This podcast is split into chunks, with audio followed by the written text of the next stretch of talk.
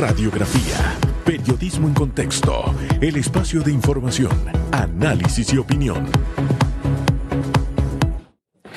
¿Qué tal? ¿Qué tal? Muy, pero muy buen día. Bienvenido, bienvenida. Hoy es miércoles. Estamos en la. Déjeme poner, hacerlo con las manos, ¿eh? ahí transmite. Estamos en la cintura de la semana. Con las manos, ¿cómo hizo para ver? Cintura, eso es lo que hago siempre, estamos en la cintura. Cinturita, cinturita. Uf. Oiga, ¿sabe qué? Póngala en pantalla. ¿Cómo decía el poeta? ¿Cómo decía el poeta? Verde que te quiero ver. Verde que te quiero ver. Tienen que, mire, usted Hugo tiene que modernizar un poco sus poemas. ¿Por qué? Porque hay un hombre que ha llegado a Panamá Ajá. que es el rey del verbo, del verso. Ayer le decía a Lucas Marcelo Reyes, aprende de Mirán. ¿Quién es Mirán? Mirán es el protagonista de la novela más cotizada y vista en Panamá, ah. que da Telemetro, Ercay. Mire usted. Mire, usted tiene, usted tiene que escucharlo. Quiero que esos ojos se cierren con los míos cada noche. Usted tiene que verlo. Usted ah, de ahí va a aprender. Y le aseguro, uff, Ercay me lo superó usted. Pero bueno, usted hoy sea un poeta de la vida. Usted a lo feo dígale que está bonito. Mira, hay veces que uno ve. Que no es el caso. Hay cosas lindas que simplemente usted tiene. Las palabras no alcanzan. A veces, Hugo, uno está en la calle y dice, wow, qué día más feo. No, qué día más lindo. A veces, wow, qué, qué, qué, qué ambiente tan pesado siento ya en el trabajo. No, y es el mejor ambiente de su vida. Usted póngale el tono, el color eh, hay personas que necesitan ponerse colores vivos, Hugo, eh, vestirse bonito, arreglarse, perfumarse, bañarse para subir el ánimo. Bueno, si tiene que hacerlo, hágalo, pero no me ande con el moco caído, por favor. el moco caído. Hace rato no he escuchado esa frase.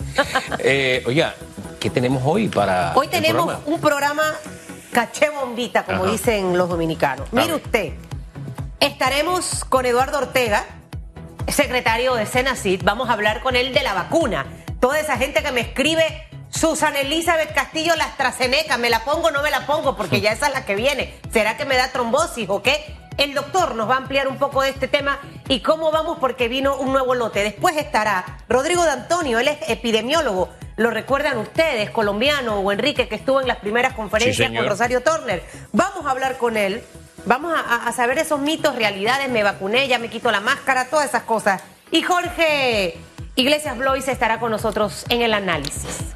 Mire, en el tema de, la, de las vacunas y lo que está pasando con AstraZeneca, de verdad, la invitación cordial para que escuchemos a las personas que nos pueden orientar. Que no le echen cuento. Ya por ahí uno está recibiendo mucha información que, no sé, yo siento que las hacen al calor de un fogón, ahí una taza de café y de alguien se pone a inventar cosas. No, usted siga las directrices de quienes saben, de quienes conocen, de quienes tienen el aval de la ciencia. Eso usted tiene que escucharlo. Recibe audios, recibe escritos que no sabe ni quién lo hizo. No, no, no, no. De verdad que simplemente que no le echen cuento. Se lo dejo hasta ahí. Vamos pendiente con la pregunta que tenemos para esta mañana. Ahí está. La Asamblea Nacional escogerá en próximos días al nuevo defensor del pueblo. Le tengo la lista de, los aspirantes. ¿Considera que eh, la figura del defensor del pueblo tiene relevancia como garante de los derechos humanos de la ciudadanía? ¿Usted siente que, que el defensor del pueblo usted lo defiende? ¿De verdad? Opine usando el hashtag radiografía. Son las 7:34, vamos con los titulares. De inmediato. Los titulares.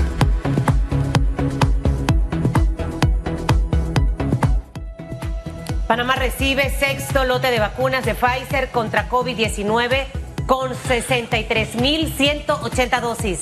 Con este lote el país ha recibido más de 350.000 dosis del preparado de la farmacéutica estadounidense para el primer trimestre. Fueron pactadas con Pfizer 450.000 dosis en total. De acuerdo con el ministro de Salud Luis Sucre, este embarque va a permitir continuar con la aplicación de la segunda dosis de la vacuna de los primeros inmunizados. Y la Comisión de Gobierno publica lista de 14 aspirantes a cargo de defensor del pueblo. Ellos son Guillermo Quintero, Anají Quintero, Eduardo Leblanc, Sheila Gasrejón, Ares Nelson, Andrés Basilópulos, Martín Molina, Cristina María Torres Ubillús, Eleuterio Marín, Ojo, Constantino Riquelme Ortiz, Benjamín Rodríguez Ávila, Suki Karina Yard, Yaritzel Yaritza Durán, Adamirta del Rosario. Cualquier ciudadano que tenga una objeción debe presentar ante la comisión en un término de dos días hábiles tras esta publicación. Conato denuncia intención de privatización de la Caja de Seguro Social. Manifiesta desacuerdo con diputados. Tras haberse retirado de la mesa de diálogo por la Caja de Seguro Social, el Consejo Nacional de Trabajadores Organizados denunció intención de privatización del seguro y manifestó su desacuerdo con que la Asamblea Nacional y los partidos políticos formen parte de la toma de decisiones. Además, denunció que hay sectores que han estado en la mesa en supuesta representación de jóvenes y mujeres, pero que han sido definidos por el gobierno, por lo tanto no tienen independencia ni legitimidad los sectores que dicen representar. Y Mitradel reporta más de 13 mil contratos reactivados. El Ministerio de Trabajo y Desarrollo Laboral precisó que un total de 134.119 contratos han sido reactivados de los 284.209 que fueron suspendidos desde la pandemia. De acuerdo con la entidad, hasta el corte del lunes 15 de marzo, esta cifra de contratos laborales reactivados representa un 47% del total y se han dado en 10.281 empresas en todo el país. Vamos con notas internacionales. A esta hora, Agencia Europea de Medicamentos mantuvo su recomendación de uso de la vacuna contra el COVID-19 de AstraZeneca. Emer Cook, la directora ejecutiva de la agencia, indicó que los índices de tromboolosis en personas que han recibido esta vacuna no son más altos que que los índices de la población general. Asimismo, Cook ha afirmado que las complicaciones de salud entre algunos de los vacunados eran un escenario previsible para la agencia. Cuando vacunas a millones de personas es inevitable resultados finales de las investigaciones de posibles efectos secundarios del medicamento van a ser conocidos mañana jueves. 737, hasta aquí las noticias que hacen titular hoy. Los titulares.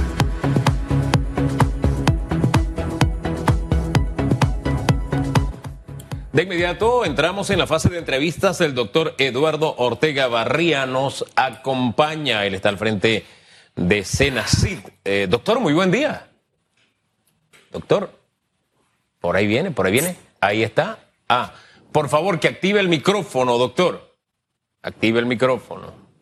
Buenos días, Ahora buenos días, San Elizabeth. Perdone.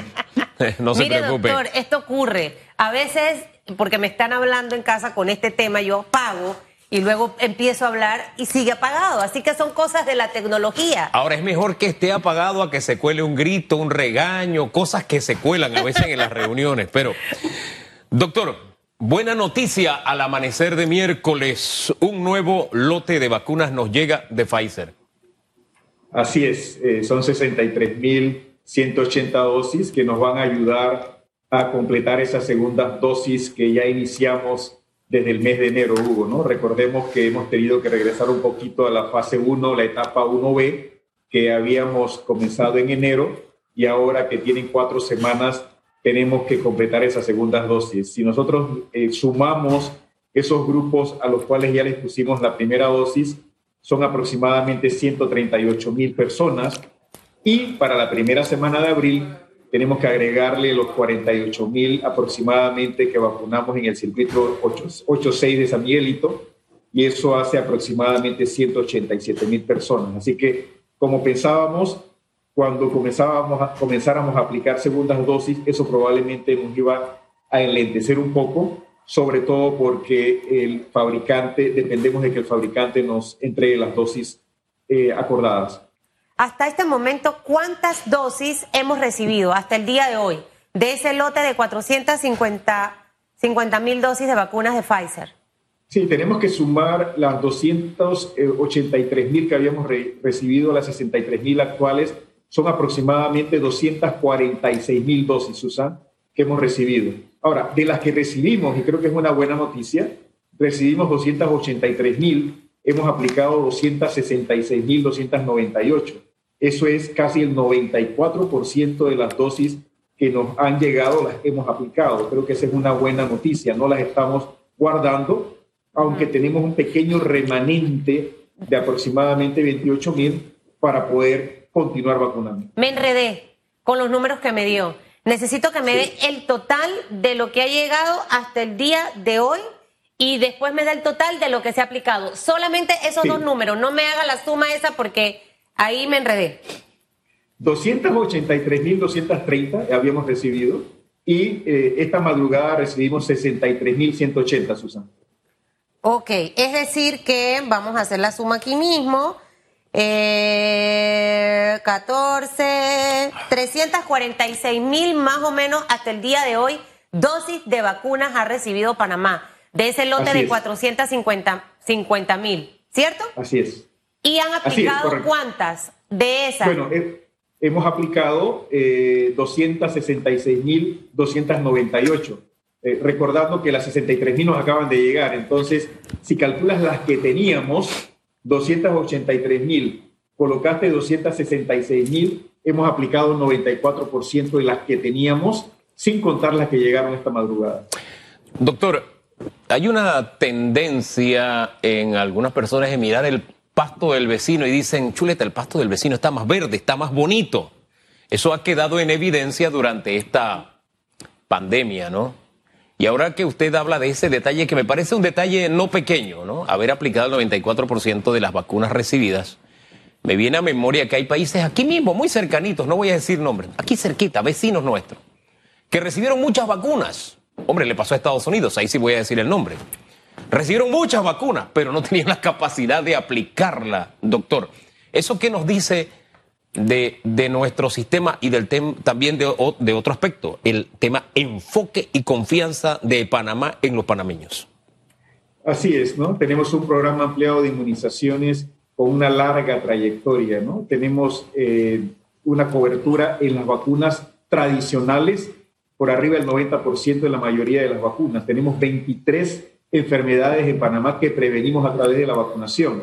Tenemos uno de los mejores programas de la región latinoamericana y creo que del mundo, Hugo, ¿no? Y pues teníamos que ponerlo a prueba con la pandemia. Nunca hemos hecho lo que se está haciendo en el momento actual, Hugo, eso es importante, ¿no? Nunca hemos vacunado a el 70-80% de la población de la, del país, tomando en consideración que era una vacuna cuyas condiciones de almacenamiento eran un reto, menos 70 grados centígrados inicialmente, ahora menos 20 grados centígrados. Creo que habla de que la estrategia es correcta, pero también habla de la confianza que la sociedad panameña tiene en la vacunación. Aunque tengo que decir, Hugo, que cuando yo veo, por ejemplo, que en el circuito eh, 8.6 vacunamos 86% de las personas, pero en el 8.8, 71%, tenemos ahí un espacio para mejorar para que las personas vengan a vacunarse. Ahora, doctor, ahí me adivinó la siguiente pregunta, porque sí, hay confianza, pero esos números me dicen algo está pasando. Y le digo yo a mi esposa cuando me trata de adivinar el pensamiento, le digo, no, mi amor, tú no sabes lo que yo estoy pensando. Ya ustedes están analizando, están haciendo un estudio de por qué ese grupo tan importante no se está yendo a vacunar. ¿Qué es lo que está pasando con ellos? Lo hemos discutido extensamente, Hugo. De hecho, el lunes durante dos horas eh, lo discutimos en presencia, de hecho, del presidente de la República. Y la información que nos están dando en estas comunidades un poco eh, tiene que ver con la desconfianza que existe uh -huh. en la vacunación. Hay un tema uh -huh. del, en, en, los medios digitales uh -huh. en el cual la información negativa viaja mucho más rápidamente que la información positiva, ¿no? Y hay un enfoque en la preocupación que las personas tienen todavía el día de hoy en ese tema eh, de las vacunas. Hay un tema también aparentemente relacionado con eh, la religión que creo que tenemos que entender un poquito más eh, y tenemos que trabajar con las diferentes denominaciones religiosas para que nos ayuden con esa comunidad, que tenga esa confianza que las vacunas son seguras y que son altamente eficaces. Se, va a reforzar la, comunicación con la comunidad, vamos a ir a esos medios en donde creemos, eh, Hugo, que no alcanzan a veces lo que pensamos que estamos haciendo correctamente. Oiga, yo no soy religioso, pero algo sé de la palabra de Dios. Y ahora que usted lo dice allí, me permito anotarle a quienes tienen miedo dos versículos para que no teman. Hay quienes creen que hay una disputa entre la ciencia y la fe, no es cierto. Los ojos de Dios velan por la ciencia, dice la palabra. Es decir, la ciencia, todo nuestro conocimiento está subordinado a Él. Así que no le teman a la ciencia, primero. Y segundo, la propia palabra dice, he aquí que yo les daré medicina y los curaré. ¿Y la medicina a través de quién se da si no es a través de los médicos? Es decir, ahí está todo.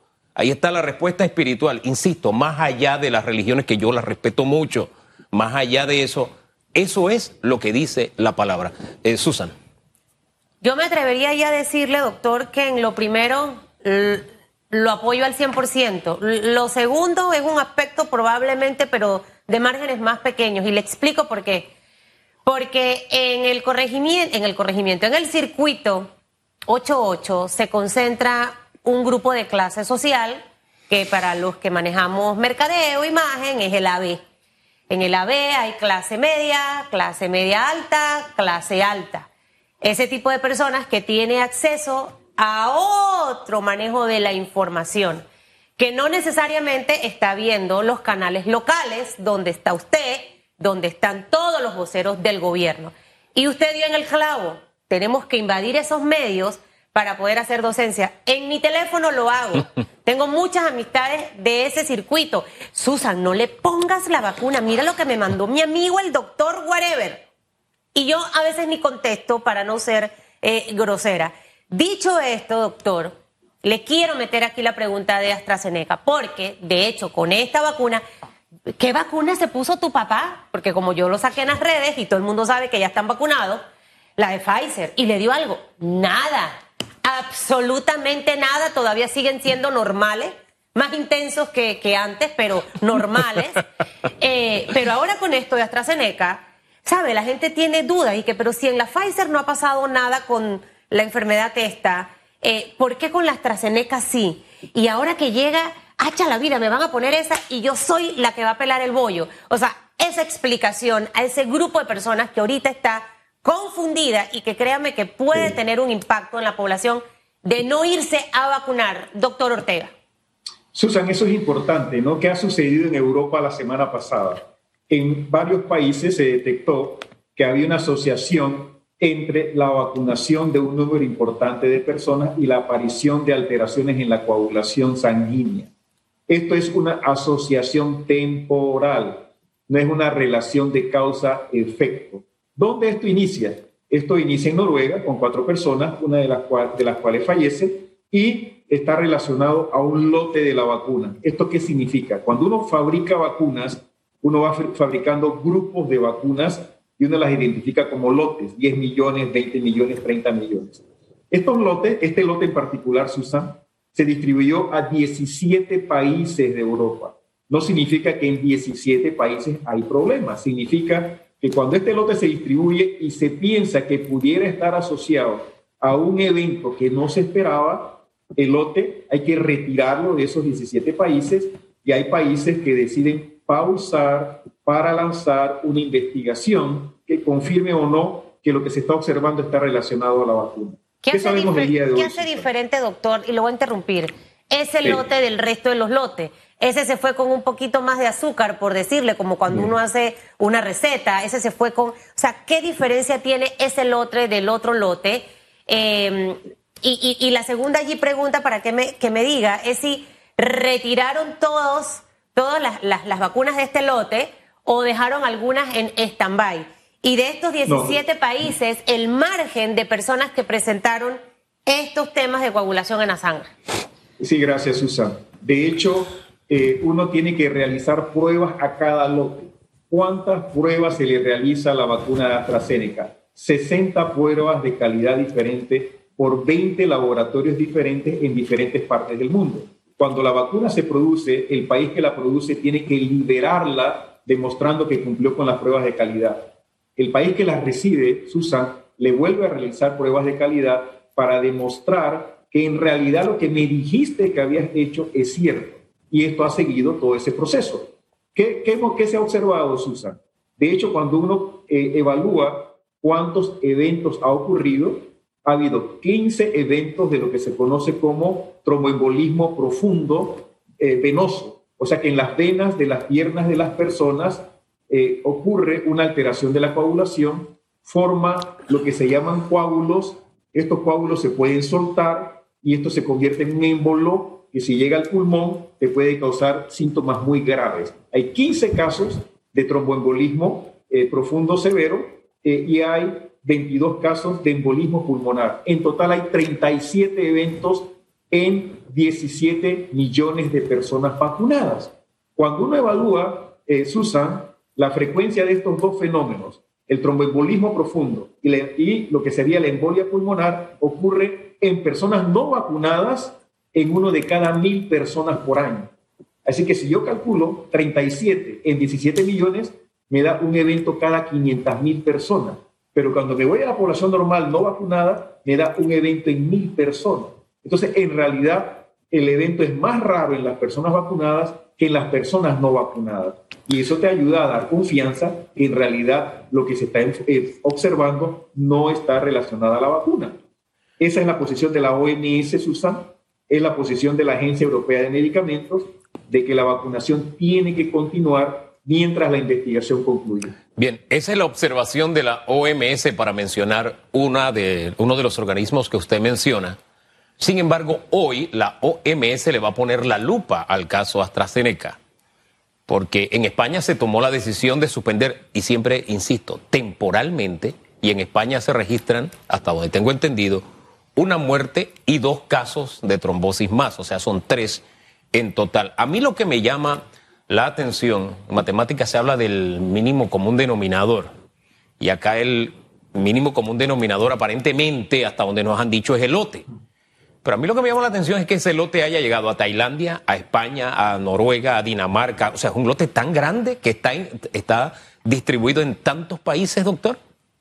Eh, sí, eh, Hugo, si tú notas, por ejemplo, nosotros hemos recibido que 80 mil, hemos recibido 60 mil eh, dosis de vacuna. Ahí, aquí estamos hablando de un millón de dosis de vacunas que fueron distribuidas a 17 países. Ah. Probablemente no llegó a Tailandia, pero es un efecto secundario de lo que se observa con toda esta preocupación que nace en Europa y que se distribuye por el mundo, Hugo, ¿no? Y cuando tú hablas de números, a ver, veamos los números de Estados Unidos, que los norteamericanos o los estadounidenses son muy buenos con los números. En Estados Unidos, en población no vacunada normal, ocurren entre 300.000 y 600.000 trombosis y embolismos pulmonares cada año.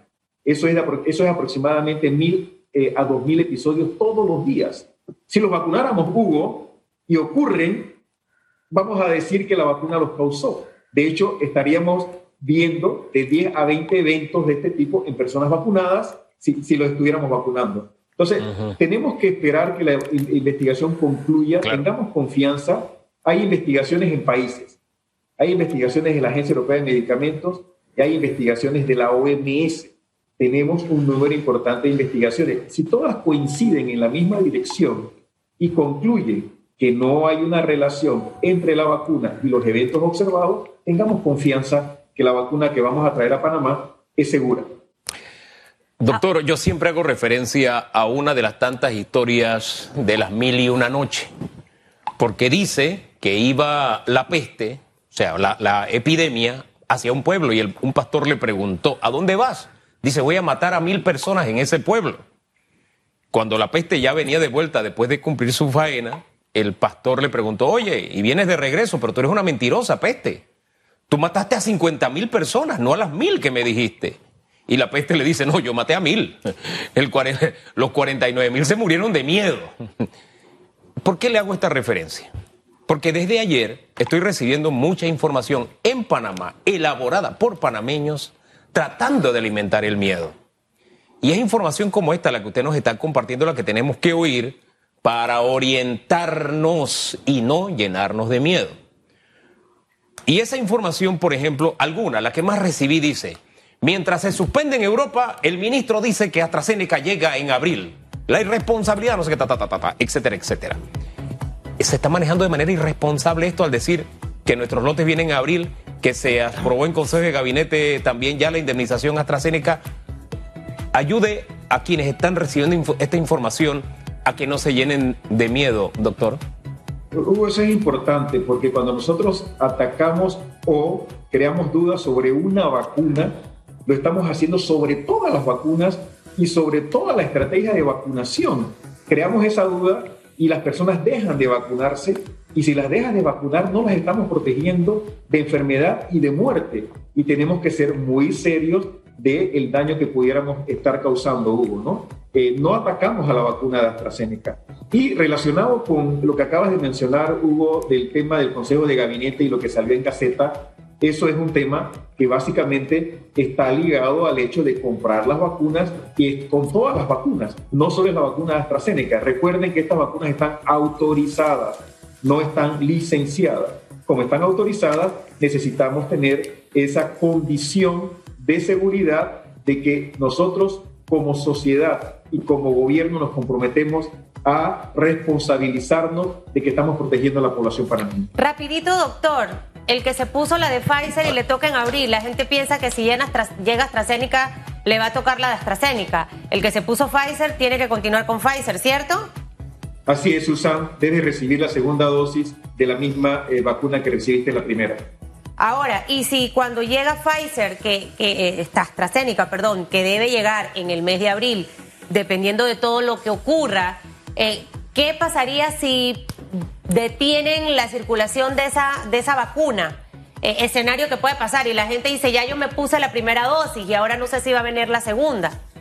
De hecho, nosotros esperamos que eh, la vacuna de AstraZeneca nos llegue en una o dos semanas, dependiendo de lo que ocurra en Europa si por algún motivo no llegara, eh, que es posible, nosotros hemos contratado ya adicionalmente, como mencionamos hace algunas semanas, dos millones adicionales de la vacuna de Pfizer y esa nos ayudaría mientras continuamos las conversaciones con otras compañías, eh, Susan. La semana pasada hablamos con Johnson Johnson, esta semana volvemos a hablar con Johnson Johnson, hace dos semanas hablamos con CureVac, seguimos en conversaciones con Sputnik. Esto no ha terminado, seguimos intentando ver de qué manera traemos más vacunas al país. Así que esperemos, creo que este viernes eh, la EMA y la OMS concluyen la investigación y entonces sabremos cuáles son los próximos pasos.